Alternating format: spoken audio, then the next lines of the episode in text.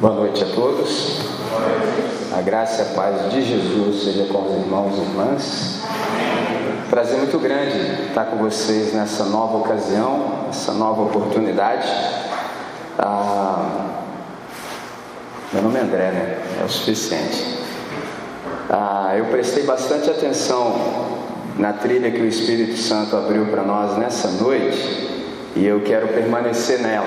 Para isso, eu tenho um texto no coração e eu vou te convidar, primeiro, antes de ler o texto, que já te digo qual é, eu quero ler com você nessa noite Deuteronômio, no capítulo 6, a partir do verso 4.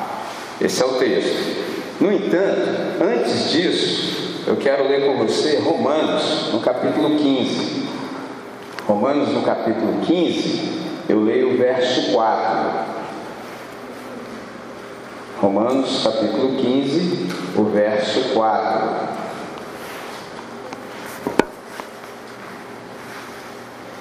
Que diz assim: Porquanto tudo quanto dantes foi escrito, para o nosso ensino foi escrito, para que pela constância ou paciência das Escrituras tenhamos esperança.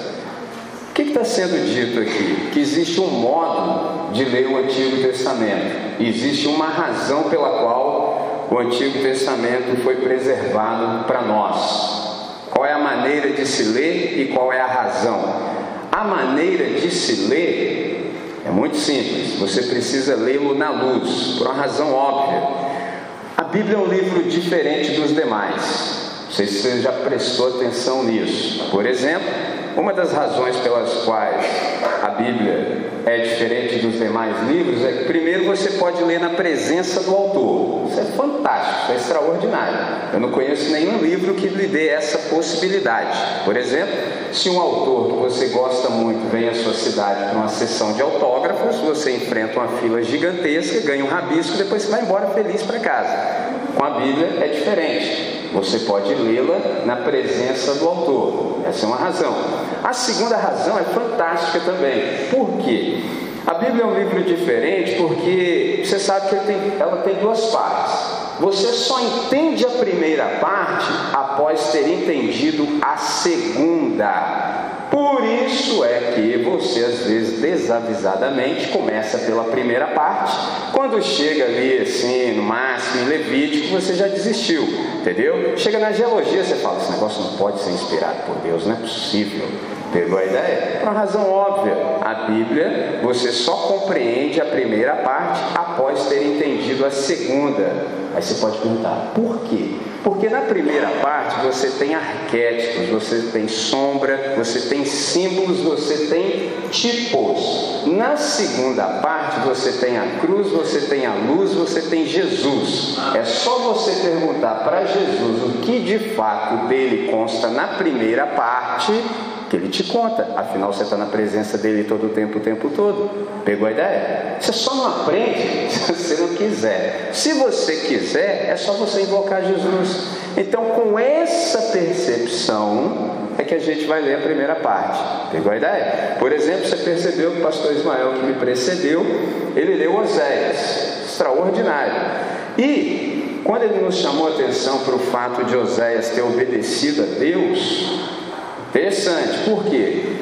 Ele disse que um profeta, a gente aprende que é alguém que é boca de Deus, que fala em nome de Deus, é isso aí mesmo, tá certo. No entanto, no entanto, tem um agravante. Não é só falar daqui para fora, pegou? Senão, entre aspas, seria fácil.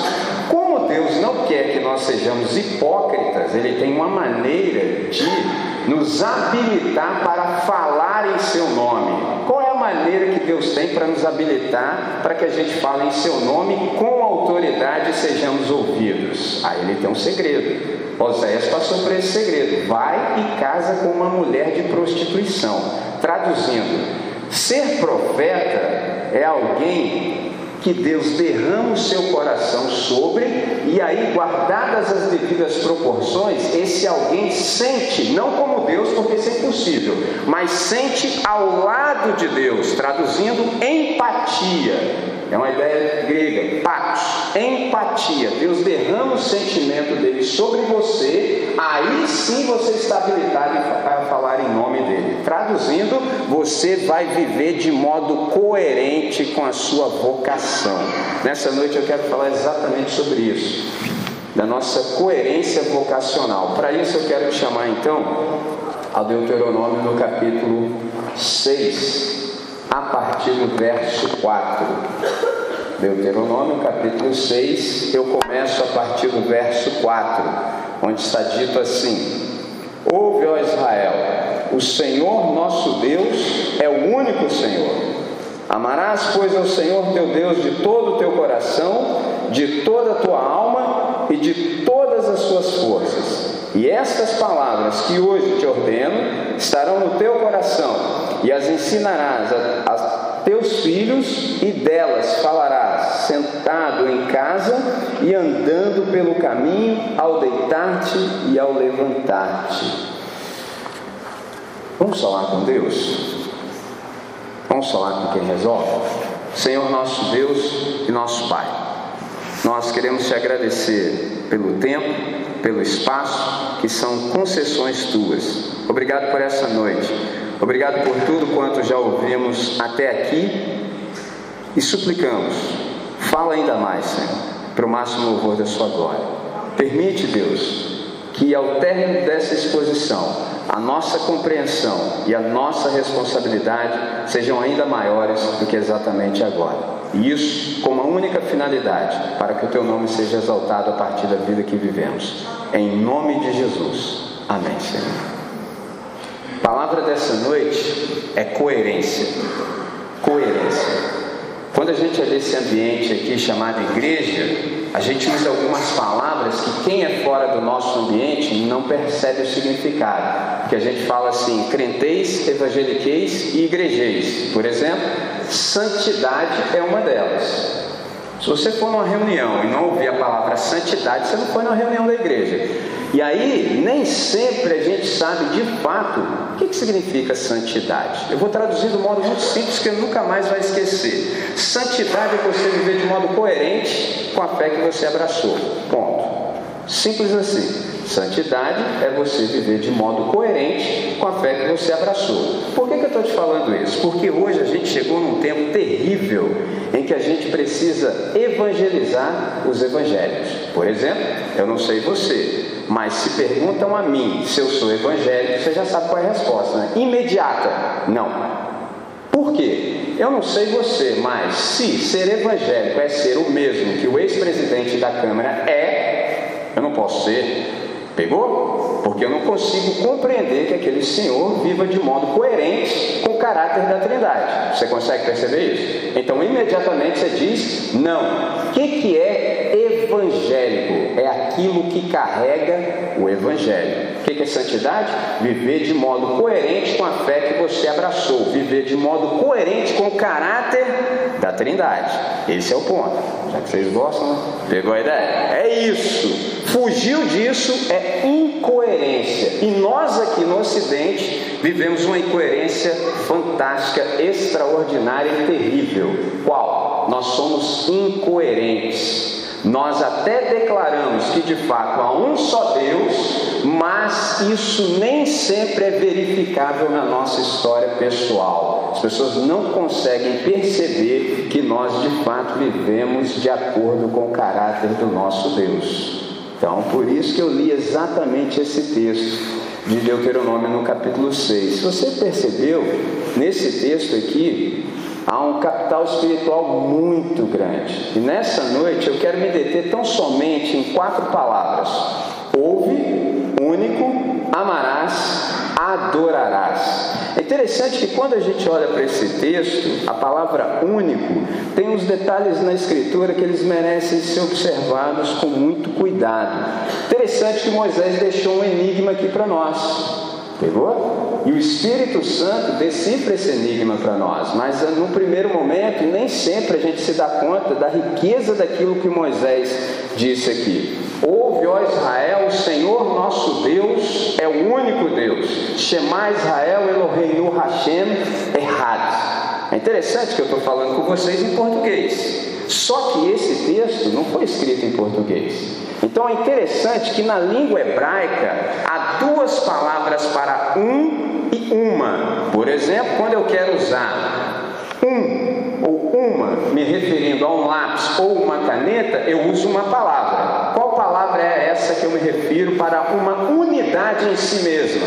Eu uso a palavra Yahid quando eu quero dizer um lápis ou uma caneta. No entanto, quando eu quero fazer menção de uma unidade composta por outras unidades, ou seja, um caixo de uvas, eu uso outra palavra, errad. Ouve, ó Israel, Senhor nosso Deus é errad. Traduzindo, Deus é uma comunidade, Deus é uma família, é o Pai, o Filho e o Espírito Santo unicamente reconhecida como tal. Por isso, nesse texto, Moisés disse: O Senhor nosso Deus é errado. Lá em Gênesis, ele deixou uma pista. Lembra? Primeiro versículo da Bíblia, o mais difícil de se crer. O que está escrito nele? No princípio criou Deus os céus e a terra. Só que a palavra para Deus ali é Elohim, é um plural majestático. E aqui o Moisés deixa um enigma para nós. Deuses é o que está escrito. No entanto, não é que há mais de um Deus, mas sim que em Deus há mais de uma pessoa. Há o Pai, o Filho e o Espírito Santo. Isso é extraordinário. E não tente comparar com nada no universo simplesmente por uma razão. Qual? Deus é incomparável. Fantástico. Ouve, ó Israel, o Senhor nosso Deus é o único Senhor. Então a ideia é infinitamente mais profunda do que a gente consegue captar. No entanto, agora que você sabe o que sabe, deixa isso para uma outra oportunidade, porque hoje eu quero tratar com você a primeira parte da ideia. Ouve, ó Israel, o Senhor nosso Deus é o único Deus. Há duas ideias aqui. Primeiro eu já comentei com vocês, da ideia de unidade. André, o que é unidade? Unidade é quando mais de um é um.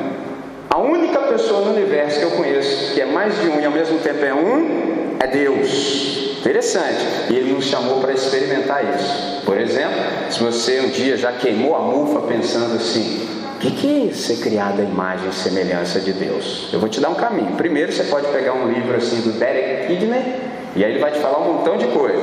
Aí depois que você analisar tudo que ele falou, você vai pensar assim: mas tudo isso aí que esse teólogo disse pode ser aplicado aos anjos. Entendeu? Capacidade de volição, inteligência, decisão. É, legal. Só que os anjos também experimentam tudo isso. No entanto, em lugar nenhum da Escritura foi dito que os anjos são criados à imagem e semelhança de Deus. Mas o ser humano, aquele original, o foi.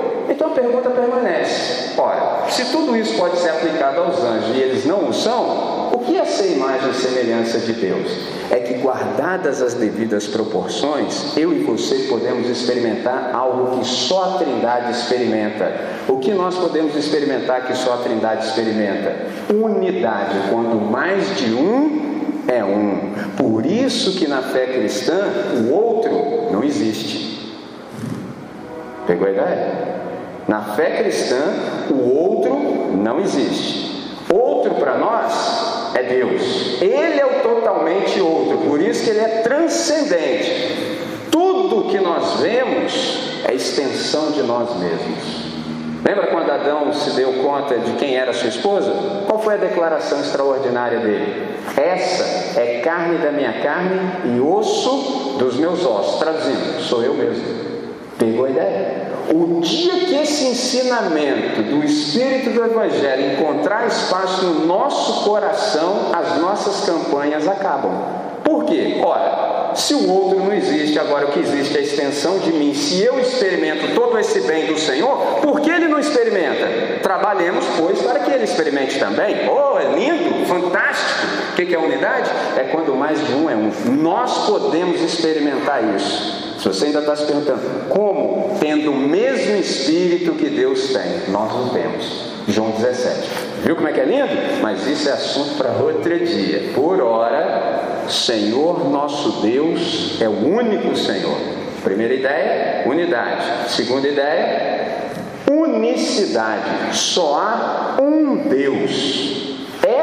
é a nossa confissão. A gente confessa isso com muita naturalidade, porque nós somos ocidentais. Então, é simples para nós dizer que só existe um Deus. Complicado para nós é demonstrarmos com a nossa vida que de fato há um só Deus. Você pode perguntar, André, como assim? É simples. Eu tenho um exemplo para isso. Existe um irmão, existia, né, já está na glória, que se chamava Francis Schaeffer. Ele foi um pastor presbiteriano e ele tem uma história fantástica. Ele fala que havia um aluno que era membro de um povo politeísta e ele foi estudar nos Estados Unidos, numa daquelas grandes universidades aqui do Ocidente. E ele fazia doutorado num curso na área de humanas. Esse jovem apresentou ao professor dele uma tese, cujo tema era o politeísmo não, ass, não assumido do Ocidente. Extraordinário, né? O politeísmo não assumido do Ocidente. Eu acabei de dizer que aqui no Ocidente a gente de fato diz que só há um Deus.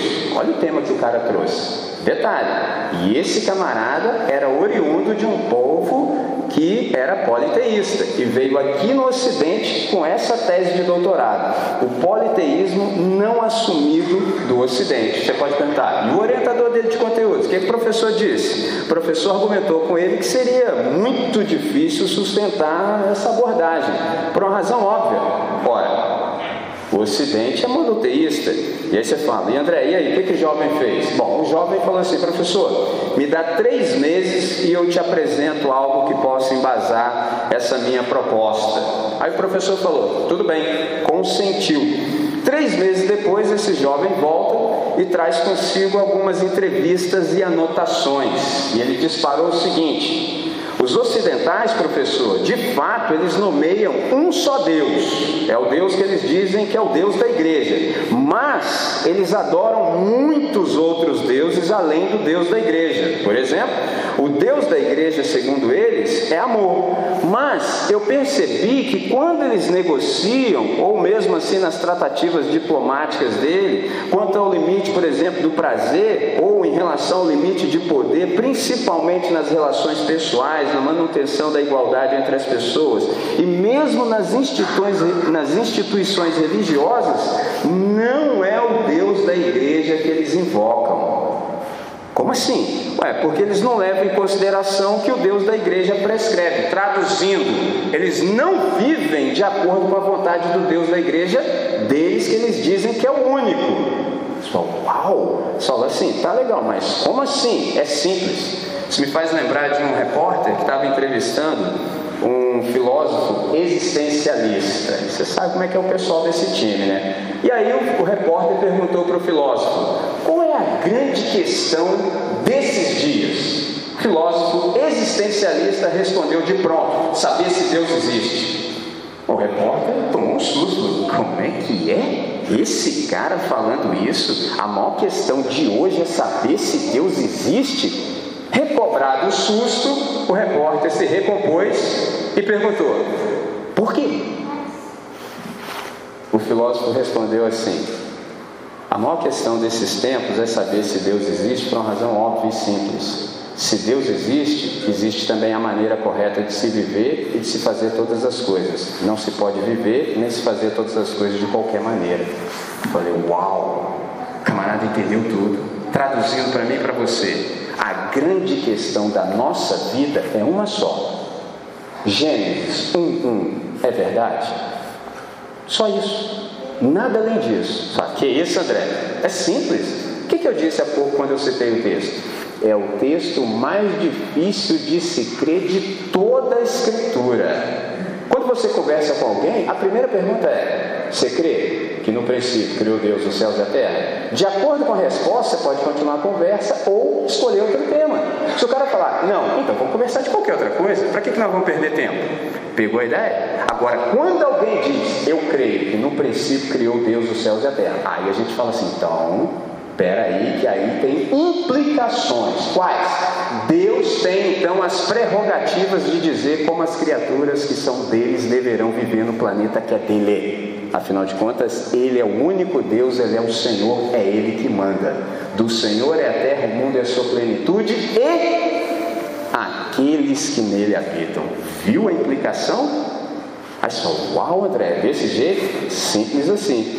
Aí tem um probleminha. Quem não considera essa verdade aqui, tem um problema gravíssimo. Por quê? Está vivendo em, olha a série aí, pecado. O que, que é pecado? Geralmente eu e você achamos que pecado é algo moral. Traduzindo, algo que você faz ou deixa de fazer, por comissão ou por omissão. Só que tem um detalhe: pecado não é moral, pecado é existencial. Pecado não é o que você faz ou deixa de fazer, pecado é o que você é. Meu Deus do céu. Então não adianta você fazer ou não fazer, o problema é que você é que é pecado. Lembra de Isaías, capítulo 1, verso 6? Da planta dos meus pés ao alto da minha cabeça não há nada são em mim. Como é que Deus resolve a questão do pecado, sendo que você é que é pecado? Não é você deixar de fazer, não é você ficar vivendo com regrinha. Tem um jeitinho só de Deus resolver o seu problema. Qual? Ele precisa matar você. Simples assim, contundente e responsável desse jeito. Só que isso, André? É, ué. Só tem um detalhe. Deus tem uma maneira extraordinária de fazer isso. Ele te esconde no filho dele, mata o filho dele, e quando ele ressuscita o filho dele, ele ressuscita você junto. Pegou a ideia? Deus é assim. Por isso é que muitas pessoas entre nós vivem mal. Por quê? Eles nunca morreram. Eles só mudaram de religião. Por fora, eles têm o layout que a religião diz que eles devem ter. Afinal de contas, eles acham que pecado é algo moral, é algo que eu faço ou deixo de fazer. Então é só uma questão de exterioridade. Quando ele percebe que o pecado é algo moral, é algo existencial, ele entende o seguinte: somente se eu morrer em Cristo e for ressuscitado com ele, tem jeito para mim. Caso contrário, eu sou apenas um religioso e dos mais hipócritas possível. Simples assim. Uau! Por isso que esse rapaz teve exatamente essa tese. Aí você fala assim, André, e o professor? Bom, o professor contestou. Por exemplo, ele disse assim: Bom, para você dizer isso aí, você tem que ter um ponto de vista, não é? Ele falou assim: Sim, pois bem, e qual é a sua premissa? Professor, disse o jovem, o ser humano é um ser que adora. Adora? O que é isso? O que isso quer dizer? Isso não faz parte do meu do meu vocabulário. Professor, significa o seguinte, que os seres humanos eles são frágeis e nós não temos como garantir nada do que nós falamos. Ora, se nós não temos condições de garantir nada do que nós falamos, nós precisamos que, entre aspas, os deuses nos ajudem em suas áreas de domínio. Ou, sim, ou seja, assim, em cada atividade nós invocamos o Deus correspondente para que nos proteja e nos leve a bom termo. Pegou a ideia? Por isso é que nós aqui no Ocidente somos incoerentes, porque de fato há um só Deus, mas na hora que nós vamos viver, infelizmente, nós invocamos inúmeros outros deuses. Vou dar um exemplo simples. Você está lá na sua aula na escola, ao invés de você pensar assim, ei, Jesus de Nazaré criou tudo isso aqui. Ele sabe como tudo isso aqui funciona. Só que você acha que o seu Deus está restrito a esse lugar. Afinal de contas, como é que se chama esse lugar no popular? Casa de Deus. Ora, se aqui é casa de Deus, no mínimo ele é menor do que a casa. Pegou a ideia? E aí você sai por aquela porta sozinho, porque a casa dele é aqui e ele é menor do que a casa, ele ficou aqui. Lá na escola, ao invés de você invocar o Deus que sustenta todo o universo pela sua palavra, só Deus me ajuda. Não, você invoca o Deus da cola. Escola, Deus da cola. Pegou a ideia? Inúmeras outras áreas você invoca um Deus correspondente. Por exemplo, você vai fazer um negócio. Você acha que você invoca o Deus da justiça? É ruim. Você invoca o Deus do 171. Caô, papo furado. Você é canalha, charlatão, charlatã. Entendeu como é que é o negócio? Aí o negócio fica estranho.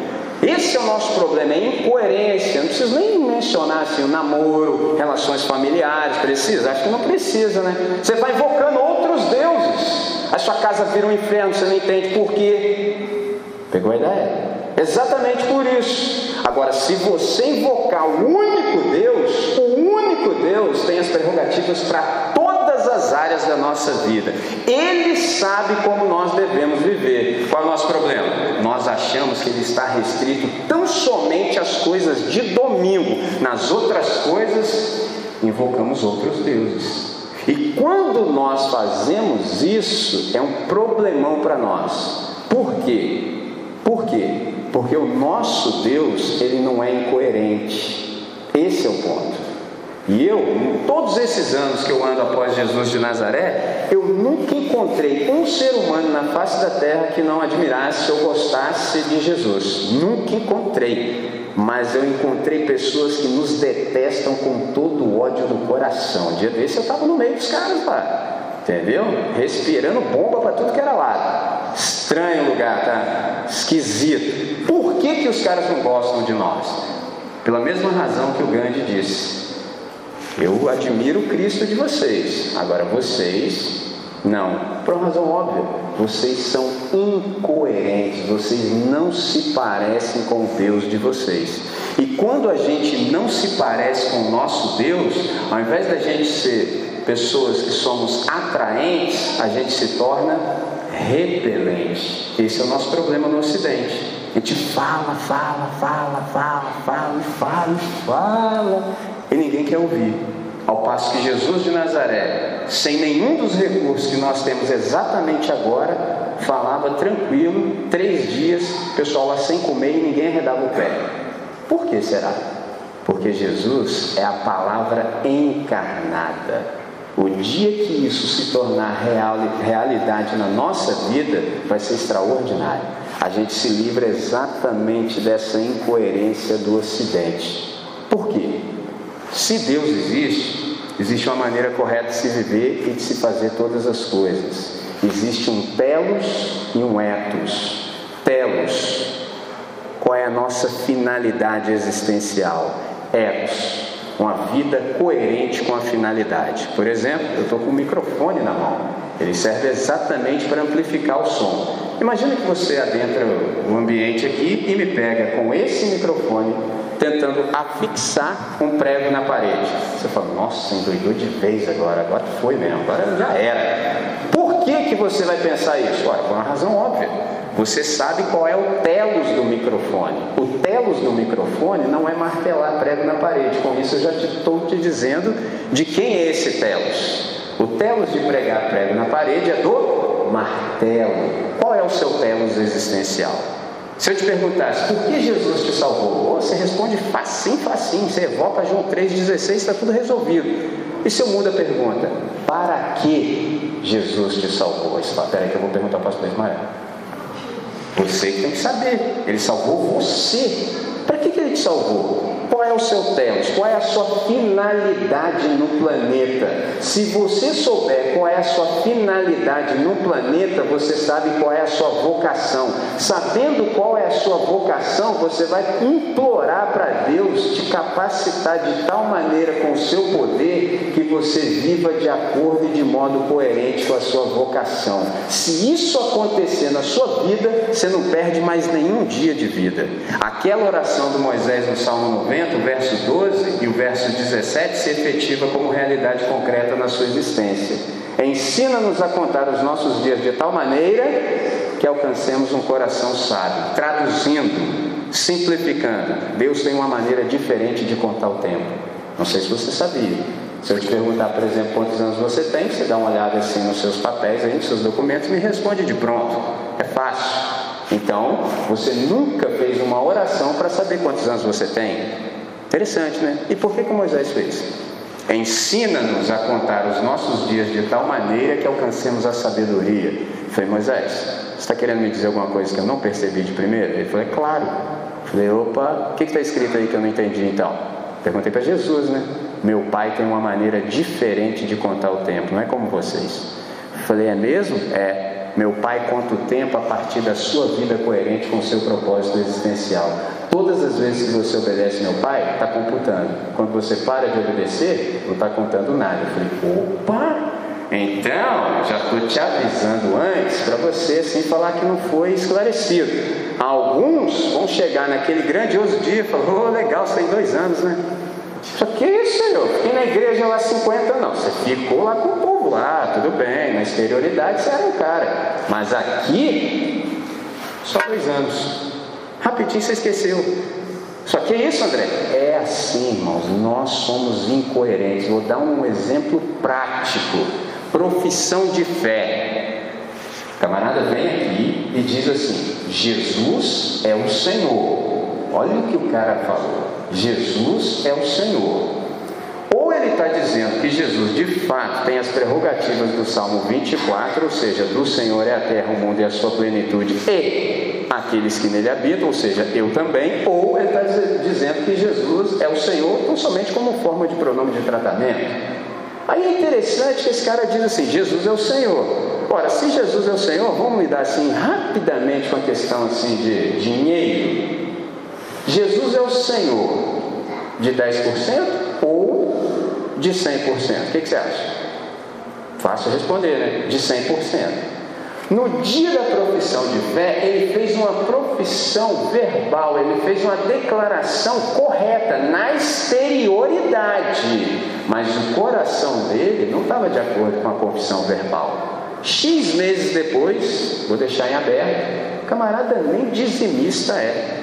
Ser dizimista, não sei se você já percebeu, qualquer hipócrita pode ser. Você não lembra que os fariseus também o eram? Agora, quando você tem Jesus de fato como Senhor, a pergunta é diferente.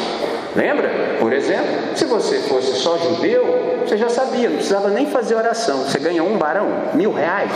Precisa fazer, Senhor Deus do universo, revele para mim qual é a sua vontade no dízimo de mil reais. Que isso, cara? Você sabe, só fazer conta de porcentagem. Cem reais. Com Jesus de Nazaré é diferente. Olha como é que é com Jesus. Senhor, desses mil reais que são teus, que estão sob meu cuidado e mordomia, a pergunta que tenho hoje é: quanto fica comigo para que eu viva com dignidade com a minha família? Que pergunta perigosa. Essa está pesada, irmão. Entendeu? Já pensou? Você chegar para Jesus e falar que um barão é dele e não seu, já quebrou suas pernas. Está pegando a ideia? Está acompanhando o raciocínio? Aí Jesus vai te dizer: 100 reais. Hum, Senhor, mas como é que eu vou viver com 100? Simplifique a sua vida. Simplifique a sua vida. Para que, Jesus? Ora, você vai viver de modo simples para que outros simplesmente possam viver. Hum, está pegando pesado. Aí depois que você passar essa parte, você fala assim: Senhor, e os 900? Aí Jesus vai dizer assim: Onde você é alimentado com a minha palavra? Onde você é cuidado? Ah, Senhor, em tal lugar. Leve até lá algo significativo. Ou algo significativo não vai ser 100 reais, ou não serão 100 reais, será muito mais. Você acha que o pessoal da sua igreja vai brigar com você? Você acha? Você jogar quinhentão lá no gasofilácio, ganhando milzinho, você acha que os caras vão ficar tristes? Só que não acabou não. Como você é de Jesus e Ele é o Senhor, Ele fala assim, então, tem mais 300 aí, né? Só que aí, meu filho, eu vou te ensinar uma coisa fantástica do meu reino. Os meus gasofilastes não são apenas de madeira. Eles têm assim, pouquinha, de vez em quando eles estão em alguns lugares com a mão estendida. E assim, se você quiser entender mesmo, sou eu disfarçado. Falei, eita, viu como é que é mais fácil ser religioso? Ser de Jesus, assim, não é do nosso jeito, é do jeito dele. E como é do jeito dele, tem que perguntar para ele. Como a gente não gosta muito disso, a gente até faz uma confissão verbal exterior do jeito que a religião diz, para a gente ser aprovado e fazer parte do time. Afinal de contas, isso aqui é um bom lugar. Agora, lá na nossa interioridade, não se pode verificar de fato que nós temos um único Deus, porque nós somos incoerentes. Está pegando a ideia? Nessa noite é exatamente disso que o Senhor quer nos curar. Se nós somos do time, de fato, que crê que só há um Deus, essa confissão precisa primeiro estar aqui no nosso coração. Quando a gente entende isso, a gente vê que aquele professor não teve outra saída senão de fato aceitar a proposição do aluno. Ou seja, o ethos aqui do Ocidente, a nossa ética é incoerente com a fé que a gente diz professar em Jesus de Nazaré. Isso aqui me fez perceber algumas lições extraordinárias. Por exemplo, a primeira delas, talvez sem dúvida mais importante: quem é o nosso Deus? Essa é a pergunta. Quem é o nosso Deus? Se a gente responder isso aqui bem respondido, tudo mais está resolvido. O nosso Deus é Jesus de Nazaré. Eu vou sintetizar em uma frase. Em Jesus de Nazaré, nós vemos Deus como Ele é e o ser humano como deve ser. Ponto. André, como é que é Deus? Olha para Jesus de Nazaré. Deus é a cara de Jesus de Nazaré. André, eu me entreguei para Deus agora. De fato, eu creio que só há um único Deus e que Ele é o Senhor. Como é que eu devo ser? Como é que eu devo viver? Olha para Jesus de Nazaré. Porque em Jesus de Nazaré nós vemos Deus como Ele é e o ser humano como deve ser. Então é extraordinário. O que, que eu estou tentando dizer para vocês? Seguir a Jesus não é uma questão do que eu creio, é uma questão de como eu vivo a partir do que eu creio. Pegou a ideia? Dizer, a gente diz um montão de coisas, mas por que é que a nossa vida não testifica de fato que nós cremos no que cremos? Por que, que há assim uma disparidade, uma dicotomia, uma discrepância em aquilo que os nossos lábios dizem e a maneira como nós nos portamos na sociedade? Por que essa incoerência não deve mais existir no nosso coração? Interessante que alguém disse o seguinte: é necessário saber em que cremos, porque a nossa crença determina a forma como nós vivemos. Fantástico! Quando a gente não se dá conta disso, embora a gente diga que há um só Deus, na verdade a gente se torna um ateu funcional. Só como é que é isso? A gente até declara a existência de Deus, mas, mas vive como se ele de fato não existisse. Lembra pouco quando eu disse o que era pecado? Se você ainda precisa de uma outra tradução, é assim: pecado é você planejar e viver como se Deus não existisse.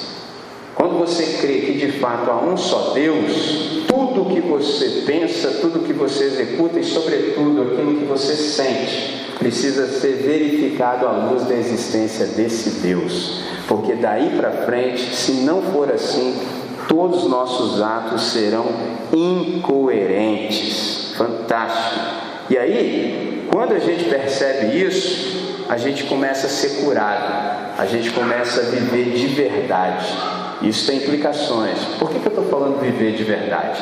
Eu conheço uma galera que não vive de verdade. Eu conheço uma galera que vive de mentira.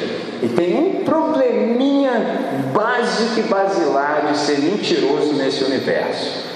Vou te explicar de um modo muito simples. Se você abrir sua Bíblia agora em Hebreus, capítulo 1, vai estar dito assim, depois do verso 1, você vai lendo, está falando acerca de Jesus. Aí lá pelo verso 4 vai dizer o seguinte: que esse universo foi criado e é sustentado pela palavra da verdade traduzindo para mim e para a sua vida. Falar mentira nesse universo é um problema gravíssimo. Por quê? Tudo que você vê e aquilo que você não vê foi criado e sustentado pela palavra da verdade. Logo, não há espaço para mentira nesse universo. É só uma questão de tempo e tudo ruirá. Eu vou falar, por exemplo, usando a linguagem dos irmãos do rap de São Paulo. Já viu quando os caras falam assim? Ai meu, ai mano, a casa vai cair. E eu acrescento, contigo dentro. Isso é o evangelho, os caras só traduziram para a língua deles.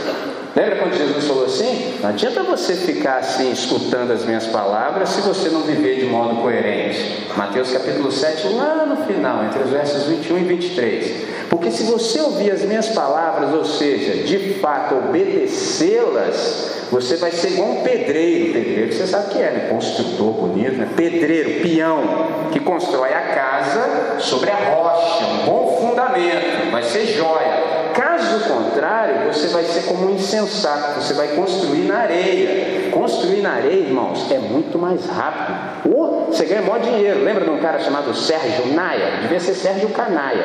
Entendeu como é que é o negócio? Construiu um prédio com areia da praia. Foi rapidinho, ganhou maior grana. O que aconteceu?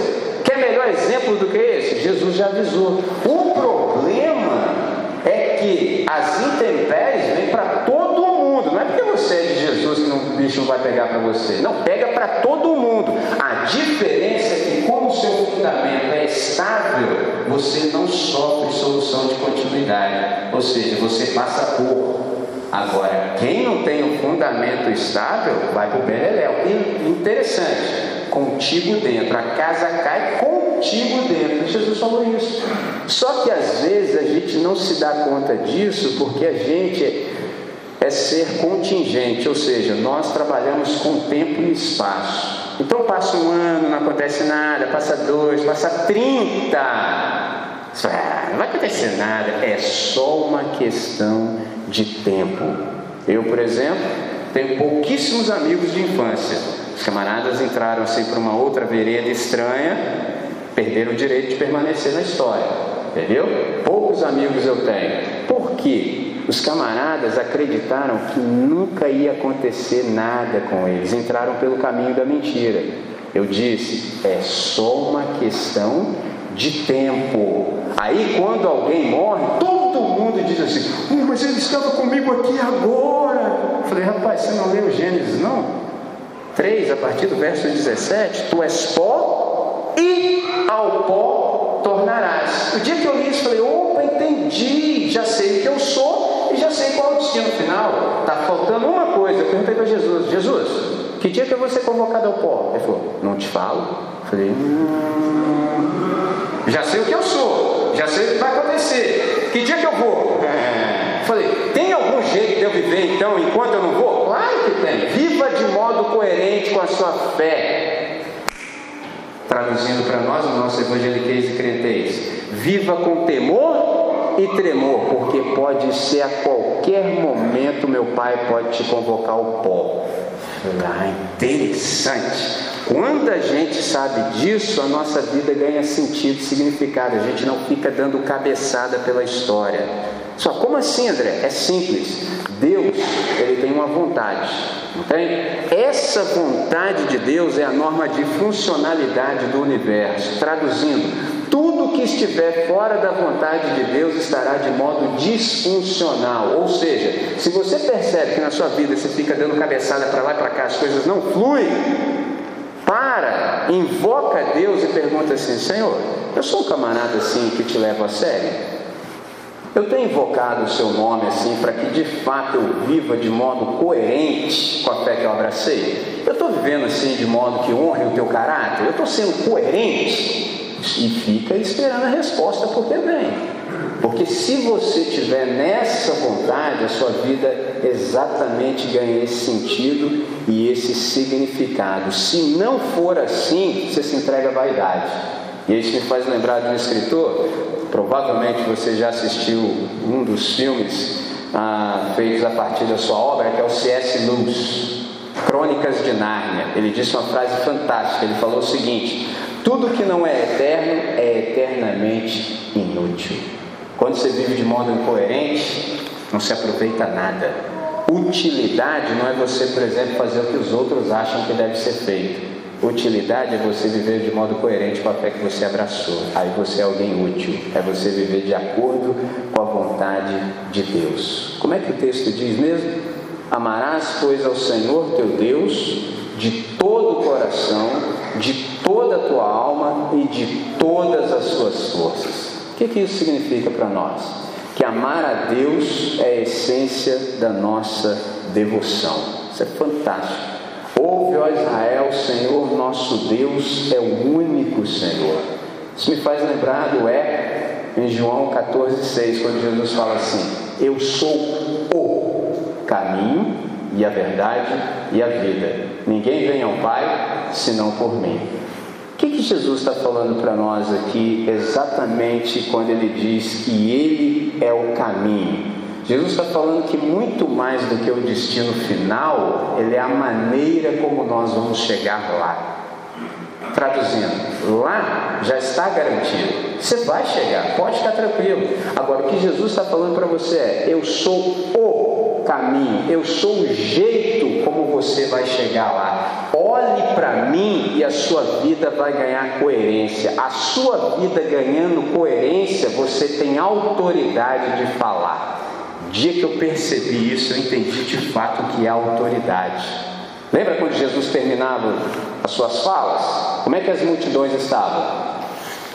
Uau! Sem fôlego. Por quê? Porque ele fala diferente dos doutores da lei. Ele fala como alguém que tem autoridade. Ele não precisa citar ninguém para embasar o discurso dele. Ele fala em nome dele. O que é autoridade? É a capacidade de provocar admiração. Traduzindo, quando você vive de modo coerente, não é você que fica falando o tempo todo para as pessoas, é o contrário. As pessoas é que vão até você saber qual é a tua. Por exemplo, ao layout do carro, ao design, a fachada, visual, pegada, look. Os camaradas têm que chegar para mim e falar assim, aí na moral mesmo, na boa, sua pegada assim, é até parecida com a nossa. Mas assim, na moral, por que, que você é completamente diferente da gente? Por que, que suas paradas nunca são iguais às nossas? Que, que na hora que a gente decide, a gente usa esse parâmetro aqui, esse paradigma, esse padrão? O seu é completamente distinto do nosso. Qual é a tua, meu irmão? Ó, pegou a ideia? 1 de Pedro 3,15. Estejam prontos para dar razão da esperança que há em vós. Ora, se é eu dar razão, é porque não sou eu que falo primeiro. Eu falo em segundo momento. Pegou a ideia? É uma reação. Os caras é que me interrogam, não sou eu que fico batendo na porta dos caras. Afinal de contas, eu não tenho, eu não tenho vocação para testemunha de Jeová. Não sei se você tem. Os caras é que vêm até você. Basta que nós vivamos com coerência. Nessa noite, é exatamente isso que Jesus de Nazaré tem proposto para mim e para você que a gente se liberte dessa incoerência ocidental, de modo que os caras, quando olharem para nós, possam perceber de fato qual é o Deus que nós servimos. Por isso que o texto começa assim: Ouve, ó Israel. Ouvir aqui não é o mesmo que escutar. Quando eu li isso na Bíblia, eu fiquei impressionado. Jesus falou assim: Quem tem ouvidos para ouvir, ouça. Ah, parei na hora, falei: Peraí, Jesus, que é isso aqui? Eu tenho dois. Eu falei: Não, não, não, não, não, você não entendeu, é diferente. Ouvir para o meu pai é obedecer. Eu falei: Ah, é? Ele falou: É, estou te chamando para uma nova realidade. Eu falei: Qual, Jesus? Reino de Deus, reino do meu pai. Falei, o que, que, é isso aí, Jesus? Nunca ouvi falar disso não. Eu estou no Brasil, aqui a gente lida com o presidente. Que negócio é esse de reino, rei? Que é isso? Eu sou o rei do reino. Falei, e o que, que é o reino de Deus? É a nova realidade em que só a vontade do meu Pai será feita de modo pleno na terra, assim como no céu. Falei, como é que é? É exatamente isso. As pessoas viverão de modo coerente com o meu Pai. Falei, como assim, Senhor? Ele falou, eu vou dar poder para você viver assim. Quer? Falei, estou dentro agora. Pegou a ideia? Eu quero viver de modo coerente. Eu não quero que a minha vida seja divorciada daquilo que eu digo. Eu quero que haja essa conjunção, essa conjugalidade extraordinária. Nessa noite, essa é a palavra do Evangelho para nós. Para você verificar se você está dentro, Deus providenciou algo fantástico. Está vendo isso aqui? Ó? Isso aqui é o gabarito pessoal aí que vai se preparar, está no processo de se preparar para o Enem, hum, o olhinho já até brilhou. Você sabe para que serve o gabarito, não sabe? Para que serve o gabarito? Para que, você termina uma prova e imediatamente você fala assim: caramba, cara, quando sai o gabarito? Para que, você quer o gabarito? Para você conferir o número de acertos. O gabarito é esse. Ouve, ó Israel, o Senhor nosso Deus é o único Deus ao Deus de Israel e ao Israel de Deus, somos nós. Será que de fato a nossa vida está de modo coerente com aquilo que a gente já sabe de Deus? E é interessante, a gente não tem desculpa. Por quê? Deus se encarnou e viveu. Se nós tão somente precisássemos ler o livro e praticar, pode ser que a gente tivesse uma boa desculpa, porque você ia falar assim: ah, Deus, mas também ninguém conseguiu viver esse negócio todo aí, dá uma chance. Só que tem um detalhezinho, João 14. E o verbo, ó, verbo, pensa, o livro virou gente e viveu a vida que a gente deve viver. Foi submetido a todas as provas, em nenhuma sequer viveu de modo incoerente. E agora? O nosso chamado, o nosso telos é exatamente para viver essa vida coerente. Talvez você está com medo, André, mas eu não dou conta não. Graças a Deus que você chegou nessa percepção. Pegou a ideia? Porque eu e você não damos, não damos conta mesmo. Mas para isso a gente tem um recurso fantástico. Qual? Espírito Santo. Mas recebereis poder quando vier sobre vós o Espírito Santo. Observe o que vem agora. E ser-me-eis testemunhas. Sabe qual é o seu problema? Que geralmente a gente acha que precisa de poder para fazer alguma coisa. Não, não, não, não, não. Não é isso que Jesus disse. A gente precisa do poder do Espírito Santo para ser. Ser-me-eis testemunhas. Geralmente eu e você achamos que testemunhar é só falar. A gente sai falando, falando, os caras ficam olhando assim pra gente você está falando, cara? Não consigo ver isso em você que está. Eu, hein? Ser-me-eis testemunhas. Para Jesus, testemunhar é mais do que falar. Para Jesus, testemunhar é demonstrar. Um exemplo óbvio e simples.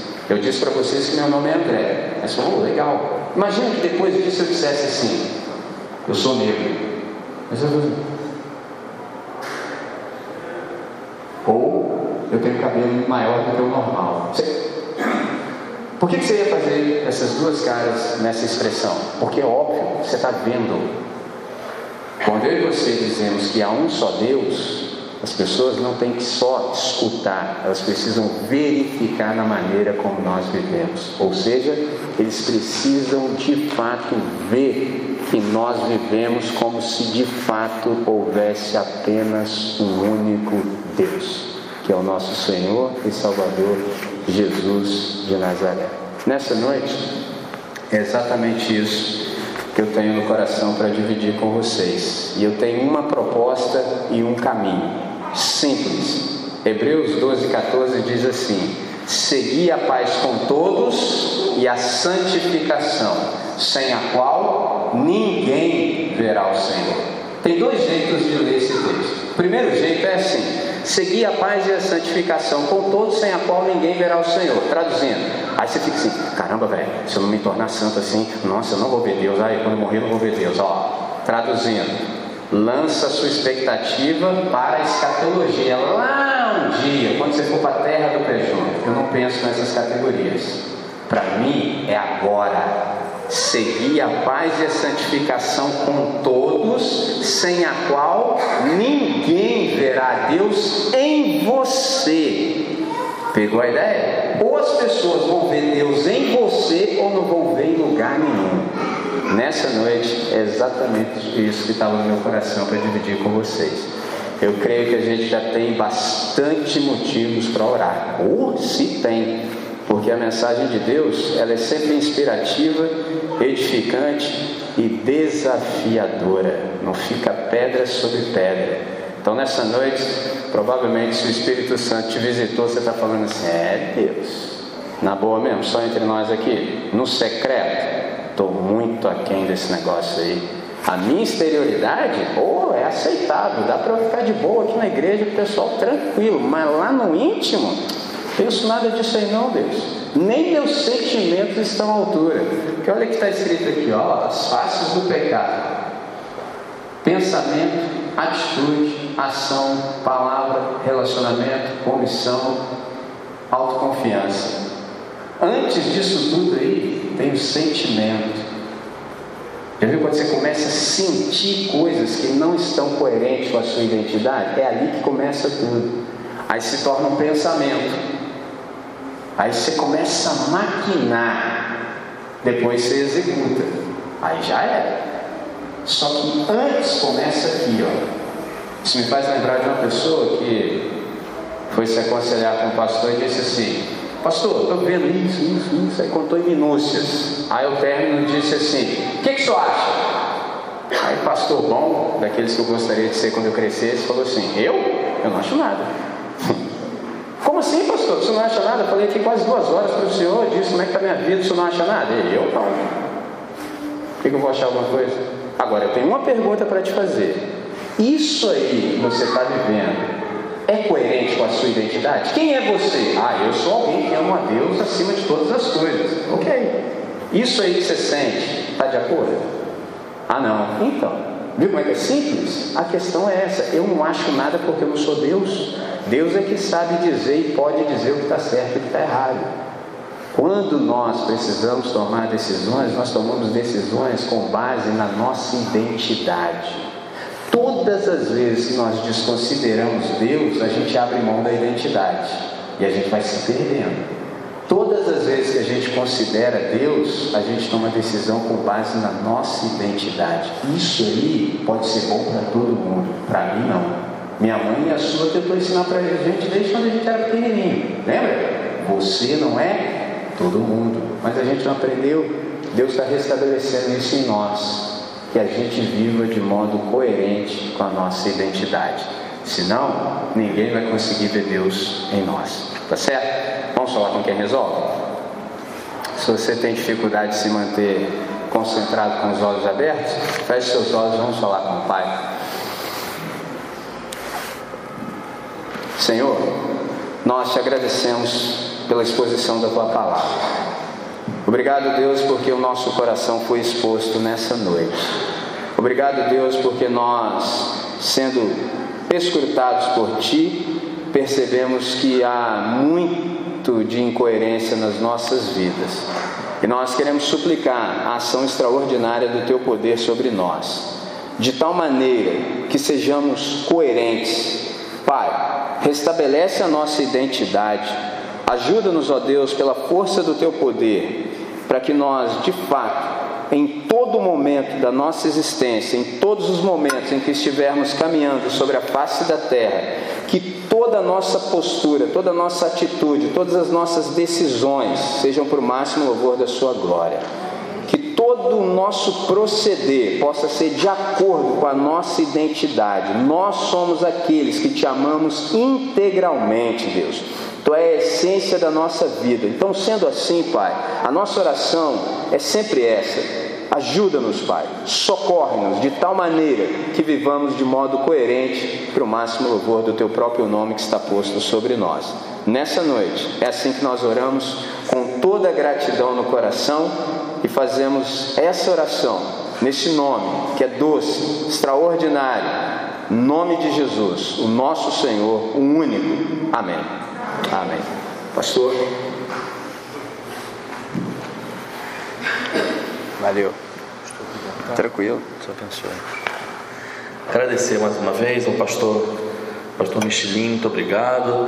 É, convidar a banda Aba para vir para cá. Nós vamos encerrar nossa programação. Esse momento agora nós vamos fazer sem microfonar né, a banda, sem, sem, sem amplificar o som em função do horário, em relação à vizinhança gente vai fazer mais um momento de louvor aqui terminando. Vai ser um momento mais. É, é, esse vai ser mais acústico ainda do que o normal, por causa do horário. E eu agradeço tá, a presença de todos vocês, fazendo algumas umas pessoas aqui que estão nos visitando. Muito bem-vindos, muito bem-vindas. Tá? Amanhã nós teremos aqui uma festa com a característica da roça, a festa do amigo, vai ser o nosso terreno aqui. Vamos estar desde cedo preparando. Vamos ter mais duas bandas aqui fazendo louvor amanhã conosco. E teremos barracas vendendo bastante coisas. Se a convidada está conosco também amanhã para celebrar o Senhor conosco. Nossos jovens estão com uma cantina.